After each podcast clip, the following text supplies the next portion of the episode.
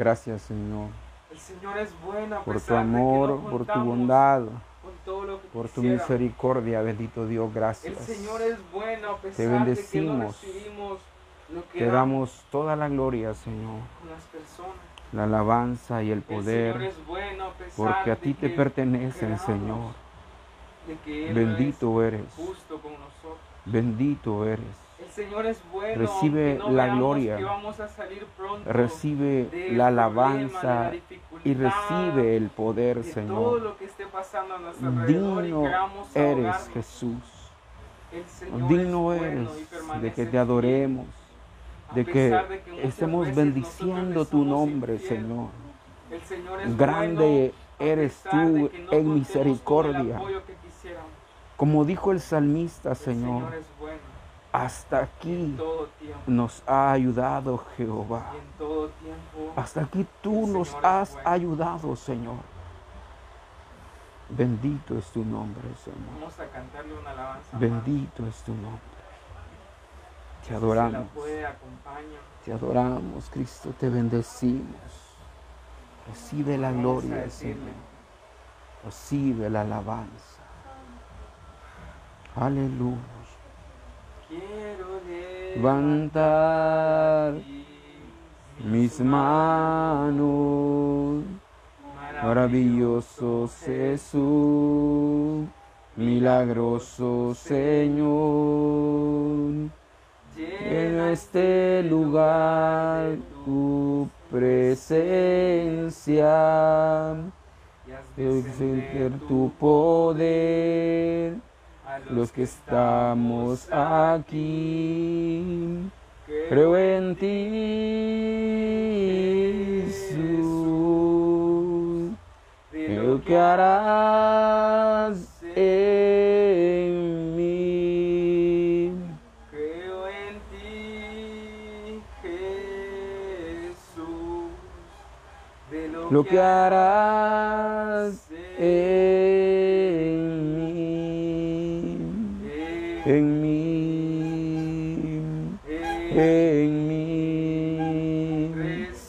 Recibe toda la gloria. Ve toda la honra, precioso Hijo de Dios. Recibe toda la gloria, recibe toda la honra, precioso Hijo de Dios. Sí, Señor. Recibe la gloria, Señor. Recibe la gloria y la alabanza, porque a ti te pertenecen, Señor. Porque tú eres digno de recibir el honor, de recibir la gloria, Señor.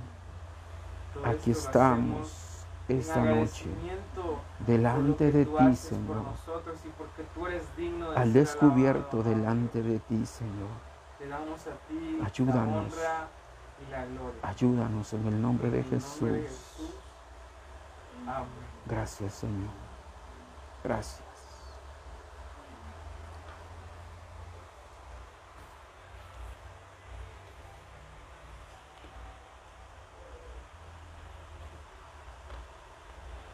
Dios les bendiga, hermanos. Vamos a, a leer esta noche el libro de Oseas. Vamos a, leer el capítulo 6, libro de Oseas, capítulo 6, versículo 1. El libro de Oseas está después de Daniel.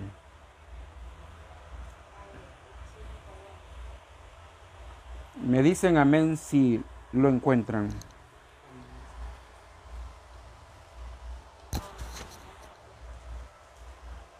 En el Antiguo Testamento. Capítulo 6, versículo 1. El tema de hoy, un amor como Dios manda. Capítulo 6. 1. Eh, Dice la palabra del Señor de la manera siguiente. Vengan, volvámonos al Señor, Él nos ha despedazado, pero nos sanará. Nos ha herido, pero nos vendará. Después de dos días, nos dará vida. Al tercer día nos levantará. Y así viviremos en su presencia. Conozcamos al Señor. Vayamos tras su conocimiento. Tan cierto como que sale el sol, Él habrá de manifestarse. Vendrá a nosotros como la lluvia de invierno, como la lluvia de primavera que riega la tierra. ¿Qué voy a hacer contigo, Efraín? ¿Qué voy a hacer contigo, Judá? El amor de ustedes es como nube matutina, como rocío que temprano se evapora. Por eso los hice pedazos por medio de los profetas. Los herí con las palabras de mi boca. Mi sentencia los fulminará como un relámpago. Lo que pido de ustedes es amor y no sacrificios, conocimiento de Dios y no holocaustos. Vamos a orar, Señor y Padre que estás en los cielos. Esta noche, Señor, venimos delante de tu presencia para pedirte que hables a nuestras vidas. Rogamos, Señor, de que escondas el elemento humano, el pensamiento del hombre, apártalo, Señor, y que esta noche hables a nuestras vidas conforme tu propósito. En el nombre de Cristo te lo pedimos, Señor. Limpia los aires, quita todo estorbo y permite, Señor, que tu palabra, bendito Dios, caiga en buena tierra y lleve fruto para la gloria, Señor, de tu nombre que nuestras mentes, nuestros corazones estén atentos, Señor, a la luz de tu palabra. En el nombre de Cristo te lo pedimos. Háblanos, Señor. Habla a nuestra vida, habla a nuestro interior, habla a nuestro corazón. Y permite, Señor, que no seamos oidores olvidadizos, sino que, Padre, seamos hacedores de tu palabra. En el nombre de Cristo te lo pedimos. Y en el nombre de Jesús, Señor, te lo rogamos y te damos gracias. Amén, Señor, y amén. Dios no desea sacrificios, sino conocerle en verdad. Dios no desea sacrificios, sino conocerle en verdad. No sé cuántos de nosotros hemos leído Oseas, eh, pero realmente en Oseas se narra la historia eh, antes del profeta y su, y su esposa, y luego hay como una comparación de Israel con Dios. Muchos creen que el, caso de Oseas es un caso aislado que no es cierto lo que la palabra dice, pero hay, evidencias en la palabra del Señor de que Oseas vivió con una persona que le fue infiel. Y no solamente le fue infiel, sino que llegó al punto de que esta mujer se, se convirtió en una verdadera adúltera. El dolor que conmovió a Oseas fue inmenso.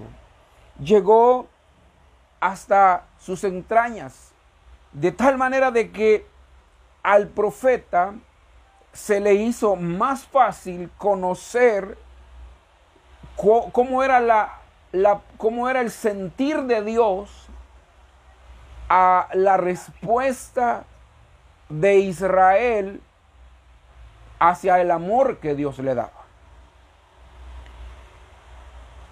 ¿Por qué razón lo menciono? O sea, si usted lee Oseas, se va a dar cuenta de que lo primero que se menciona es la relación de él con su esposa. Pero después del capítulo 4 en adelante, se empieza a hablar de la condición de Israel con Dios. Eh, el primer punto que vamos a ver es el dolor que provoca la infidelidad. Oiga, el dolor que provoca la infidelidad.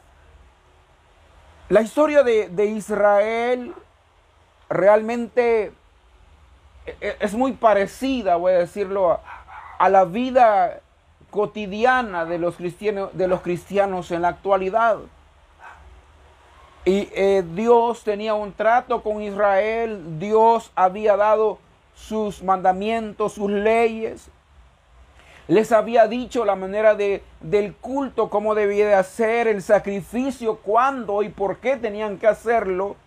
Sin embargo, Israel no entendió lo que Dios quería. Y en el versículo 1 y 2 dice, vengan, volvámonos al Señor. Él nos ha despedazado, pero nos sanará. Nos ha herido, pero nos vendará. No se sabe si el profeta o el mismo Dios está diciendo, vengan, volvámonos al Señor. Pero esta palabra, volvámonos, quiere decir de que en un tiempo Israel vivía como Dios quería, pero se habían apartado. Es que Israel se había alejado de Dios. El problema de Israel es que el pecado de Israel es que se habían alejado de Dios. Dios les había dado una época de abundancia para ver de, esta manera ellos pudieran entender que la bendición era porque Dios la había dado. Sin embargo, ellos, ellos no lograban entender de que todas las bendiciones eran de Dios y aquí el profeta les está haciendo un llamado de volverse a Dios, porque Israel se había apartado de Dios. ¿Por qué el profeta podía entender esto? Porque el profeta había experimentado en su vida lo que era la situación de su esposa. Israel, eh, o sea, se casó, tuvo hijos con aquella mujer, Inclusive hay comentaristas que llegan a pensar que los dos últimos hijos no son de Oseas, pero no es seguro. O sea, la Biblia no, no da ni un relato que sea contrario. Porque esta mujer, eh, eh, de primeras a primeras, empezó a hacerle infiel a Oseas. Y, y Dios le decía a Oseas, mira Oseas, ama a tu mujer amada, ve y ámala.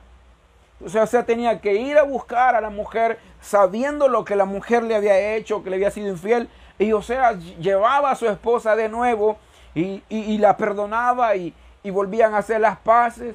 Pero esa historia se repite una y otra vez, de tal manera que la Biblia habla de que esta mujer fue decayendo en su vida, en su, en su, en su vida natural, en su físicamente, de tal manera de que ya nadie, ya nadie le pagaba por, por acostarse con ella y llegó un momento en que la misma necesidad de comer, ella se tuvo que vender.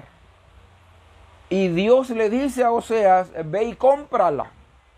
Ve a comprar a esa mujer. Y Oseas va y compra a aquella mujer.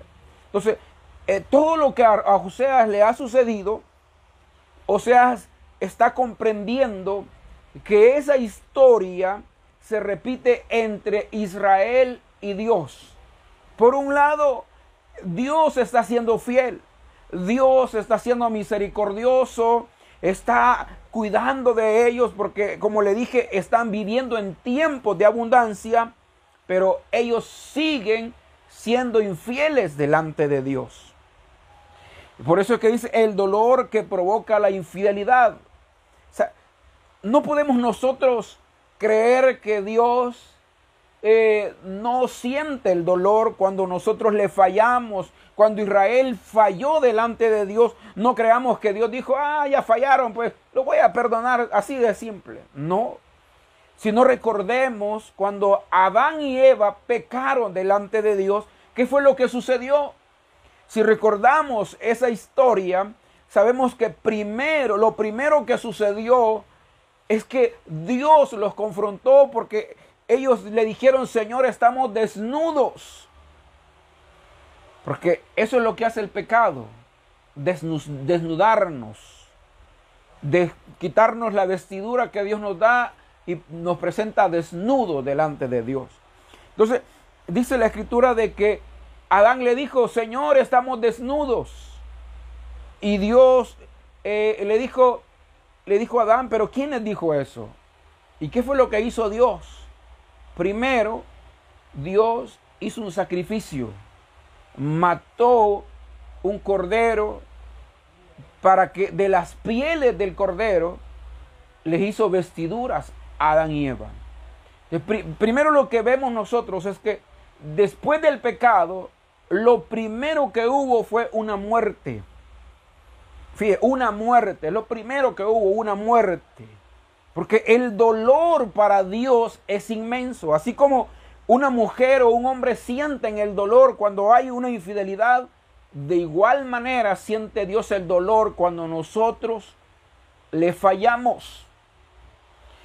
Y Israel volvía una y otra vez a caer y a alejarse de Dios. En este libro nosotros es donde encontramos las palabras como Efraín es una torta media volteada. Israel es una paloma incauta. ¿Por qué razón? Porque no, no lograba Israel de, de ubicarse, de entender dónde debía de mantenerse. Ellos, ellos adoraban a los Baales, que adoraban a, a, la, a, la, dios, a la diosa Era y que todos los dioses que tenían los paganos, ellos se iban detrás de todos esos dioses, olvidándose del compromiso que tenían con Dios. Por eso es que acá leemos que dice, nos, Él nos ha despedazado, pero nos sanará, nos ha herido, pero nos vendará. Después de dos días nos dará vida, al tercer día nos levantará. está hablando de que Dios está sintiendo el dolor. Él lo está sintiendo. Pero ya hemos aprendido que Dios es misericordioso. O sea, no podemos dejar de lado la misericordia de Dios. Por eso es que yo le he dicho, el tema, el tema de este trimestre es Padre misericordioso. Y esa misericordia de Dios, nosotros no podemos olvidarla que está siempre ahí. Pero Dios no quiere que todo el tiempo nosotros estemos refugiándonos en su misericordia, sino que Dios quiere nuestro accionar. Dios quiere que a, a esa misericordia de Dios nosotros también accionemos y que si hemos pecado, reconozcamos nuestra falta y vayamos delante de Él. Porque Dios no, no desea, Dios no desea, como ya, ya se lo mencioné, sacrificios. Israel le daba, le daba sacrificios por todo lo que hacía. Y hacían y deshacían en aquella época. Sabían que con presentar un cordero y poner la mano sobre este cordero, los pecados eran redimidos. Pero ya era un sillazo, aquello era tradición, ya no era algo simbólico dentro de la religión judía, sino que todo había quedado como una costumbre. Como que nosotros vayamos a la iglesia ya no por necesidad, sino por una costumbre. Porque el domingo hay que ir a la iglesia, eh, nos toca congregarnos, es el momento de Dios, hay que ir porque si no nos miran mal, si no nos congregamos. No es esa, no es esa la idea. La idea es que las cosas las hagamos porque realmente haya en nosotros un verdadero interés. Dice el versículo 3, conozcamos al Señor, vayamos tras su conocimiento. Tan cierto como que sale el sol, Él habrá de manifestarse. por eso le decía, no se trata de vivir en una vida de religiosidad. Yo cumplo, yo cumplo mi parte. Dios dice que me congregue, yo voy a la iglesia, ya, ya me congregué, Dios dice que ore, pues voy a orar 10 minutos, eh, voy a leer un capítulo de la Biblia y yo voy a ver televisión, voy a ver novelas, voy a ver películas, películas hasta la una de la mañana porque ya cumplí lo que Dios quiere conmigo. no es eso. Dios no está pidiéndonos a nosotros una vida a medias. Dios no nos está pidiendo a nosotros que vivamos en una, en una especie de, de, una religión donde no estamos comprometidos a dar el 100%, sino que lo que usted considere, lo que usted crea que es necesario, nada más, y aquí es solo por pasarla. Vea el versículo 3, nos dice, conozcamos al Señor. Yo no sé si usted ha oído, pero muchas personas dicen que Israel se perdió por falta de conocimiento de Dios. Y ese problema está pasándonos factura en la actualidad porque no estamos teniendo conocimiento de Dios. Estamos oyendo muchos predicadores que hablan de la prosperidad, hablan de traer una ofrenda y Dios va a hacer un milagro, Dios va a hacer una sanidad, Dios va a sacar de, la cárcel a Julano, Dios va a darle una casa si usted trae una gran ofrenda. Pero nadie habla de esta verdad donde Dios le dice al pueblo, dice acá, conozcamos al Señor, conozcamos al Señor. Pero el conocimiento no es, no hermano, si yo acepte a Cristo, yo ya lo recibí. como me dijo aquel muchacho la vez pasada que le preguntaron, ¿y vos sos cristiano? Sí. Pero ¿cuál era, cuál era su vida? Él vivía de la renta. Pasaba cobrando la renta, pero era cristiano.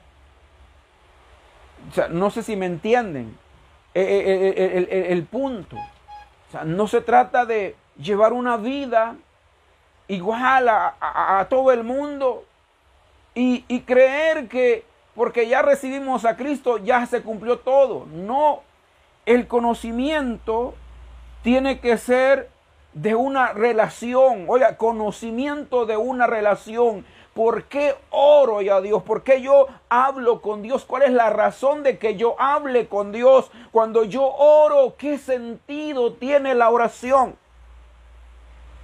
¿Solo por cubrir una cuota religiosa? ¿O porque realmente yo me deleito? Yo me deleito hablando con Dios. Porque de eso hablamos, de una relación. Em, se, ha dicho muchas veces, se ha dicho que el Evangelio no es religión, es una comunión con Dios. Pero no debemos de quedarnos solamente en el dicho, sino que debemos de vivir la comunión que Dios nos pide, debemos de hacerla relacional, que haya una relación entre nosotros y Dios.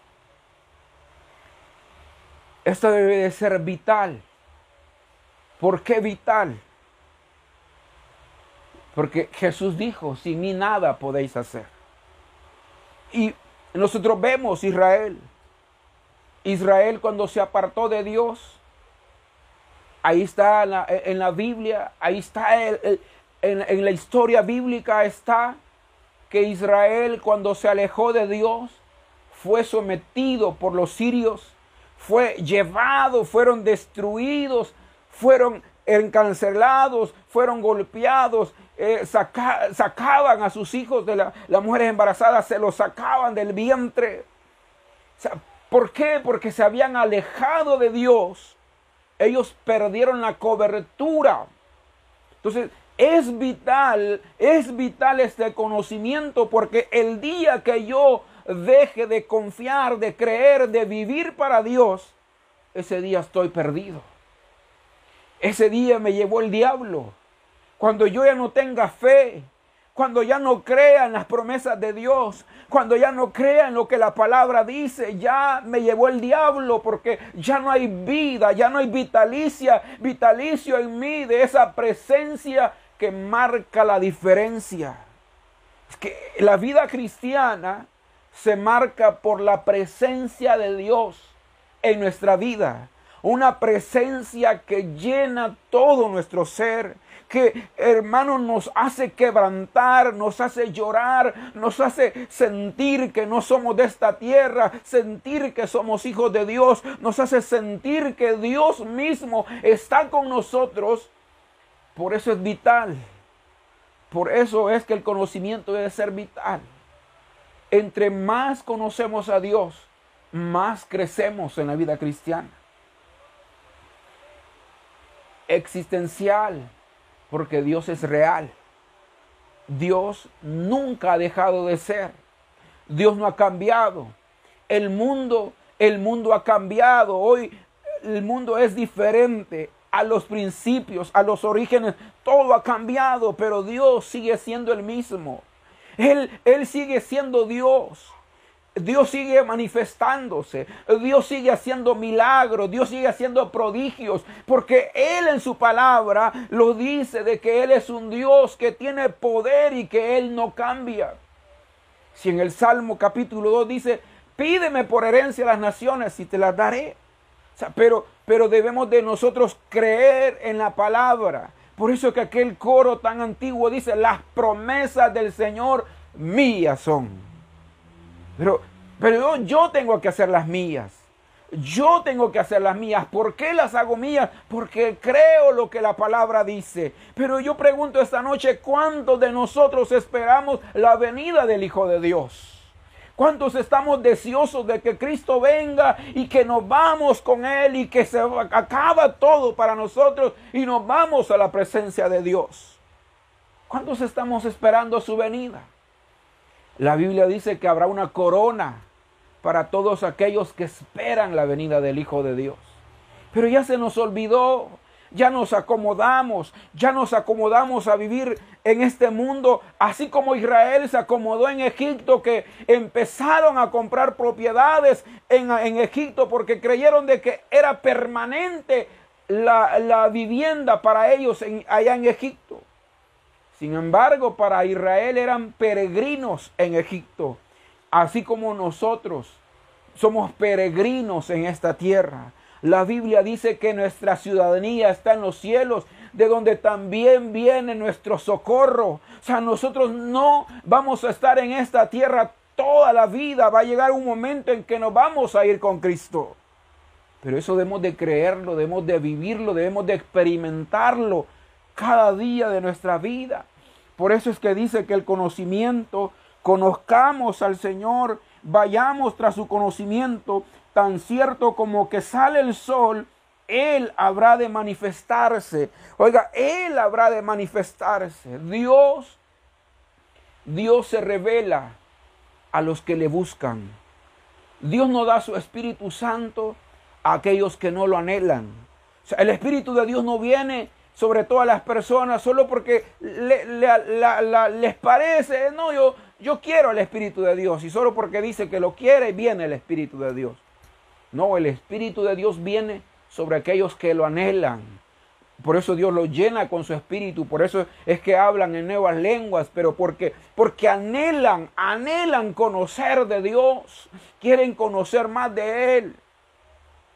Yo no creo que tengamos nosotros eh, eh, peticiones espirituales donde estemos pidiéndole a Dios el tener el poder de sanidad, el poder tener el, don, de, el don de fe, el poder tener el don, de, el, don de, el discernimiento de espíritu, el poder hablar profecía, el poder hablar lenguas, el poder interpretar las lenguas. Son son hermanos peticiones que deberíamos de tener nosotros continuamente delante de Dios porque anhelamos conocerlo anhelamos conocerlo.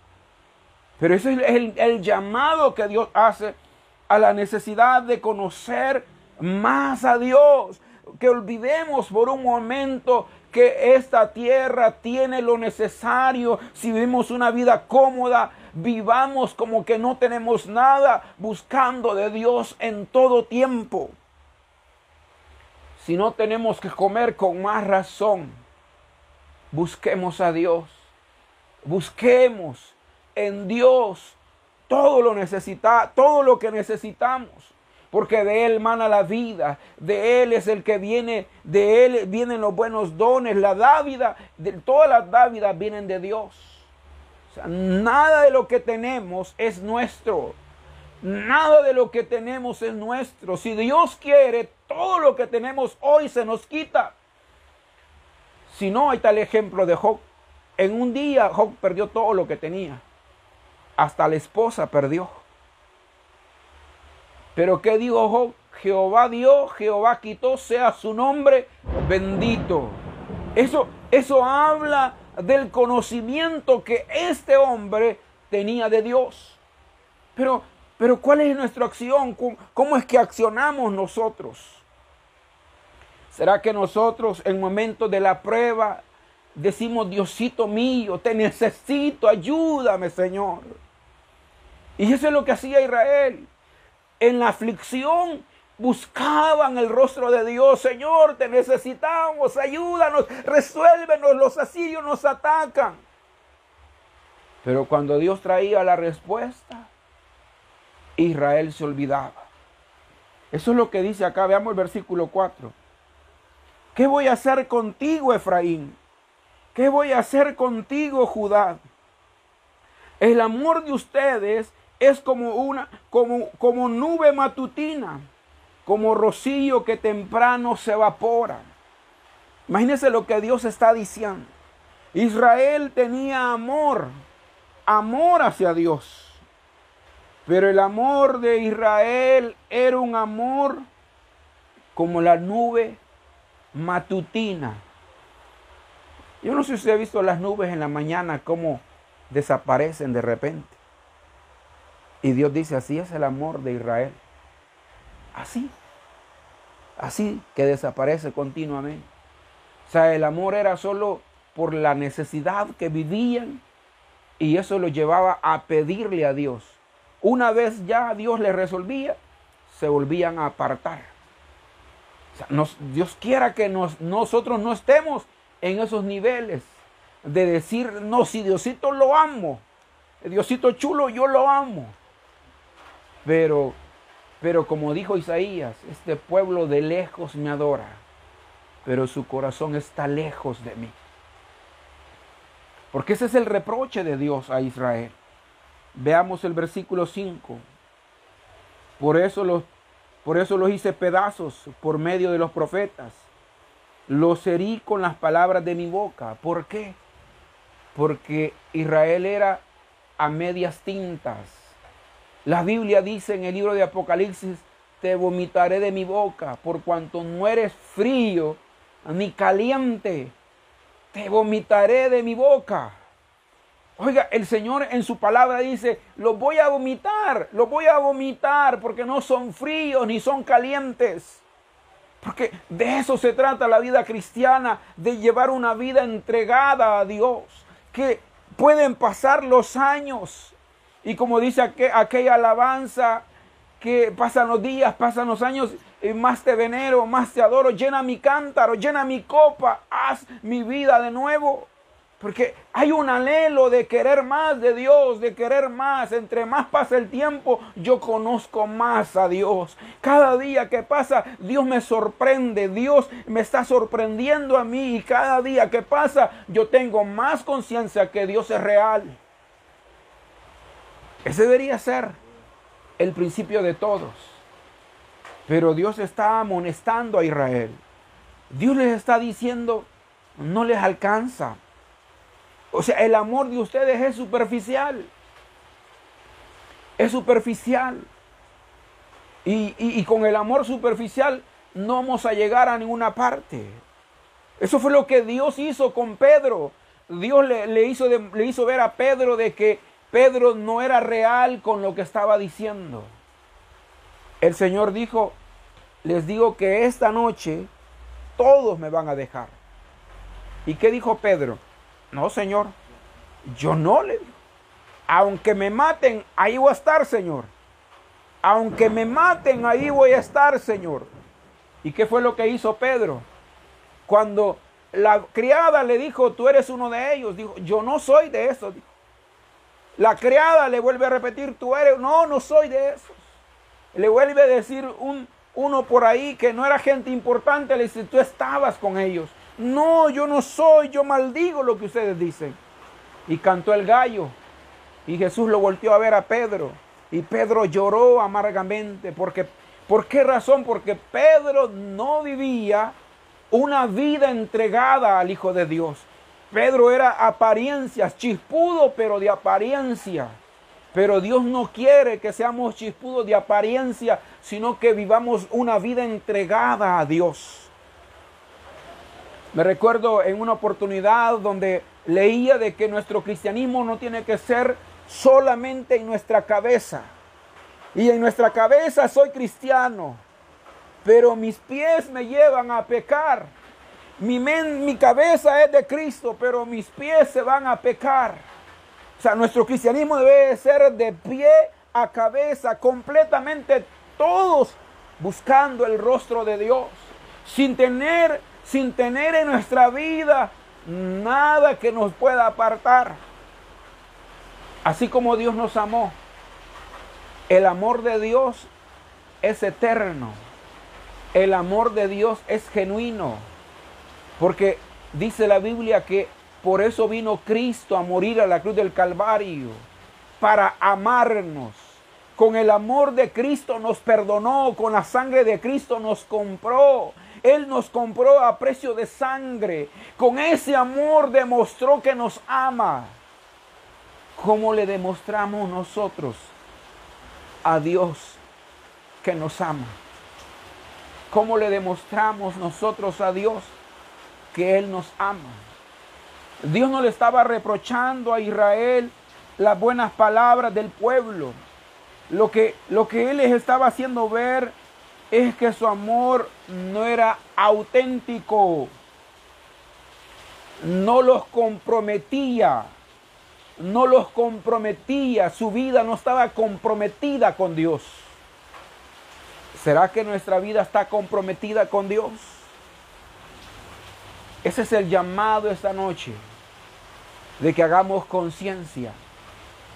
Hagamos conciencia, porque un amor como Dios manda, auténtico, que nos comprometa con Dios.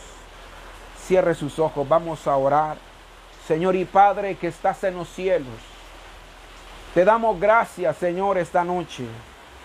Gracias, bendito Dios, por tu misericordia. Gracias, Señor, por tu bondad. Porque tú eres bueno, Señor. Porque tu misericordia es para siempre. Para siempre es tu misericordia, Señor. Te bendecimos esta noche. Te damos toda la gloria. Te damos toda la alabanza, todo el poder, Señor. Porque a ti, a ti, oh Dios eterno, a ti te pertenecen. Y esta noche, Señor, venimos delante de ti para pedirte misericordia, Señor. Señor, aquí estamos. Aquí estamos delante de ti, Señor, al descubierto. Delante de ti no tenemos nada, nada que ocultar, Señor. Porque todo lo sabe de nosotros. Sabes la vida que llevamos delante de ti. Si es de apariencia, Señor, ayúdanos, perdónanos. Si solo somos apariencia, perdónanos, Señor. Volver, haznos volver a ti, Señor. En el nombre de Cristo, haznos volver a ti, Señor. Por Jesucristo de Nazaret, eterno Dios, te lo pedimos. En el nombre de Cristo, Señor, te lo rogamos. Porque sin ti, Señor, no somos nada. Padre eterno, glorifícate en el nombre de Cristo. Esta noche, Señor, ayúdanos. Que tu Espíritu Santo pueda venir a nuestra vida, Señor. Así como la lluvia, bendito Dios, está cayendo, así tu Espíritu pueda obrar en nuestra vida, Señor, para tu gloria. En el nombre de Cristo, Señor, te lo pedimos. Y te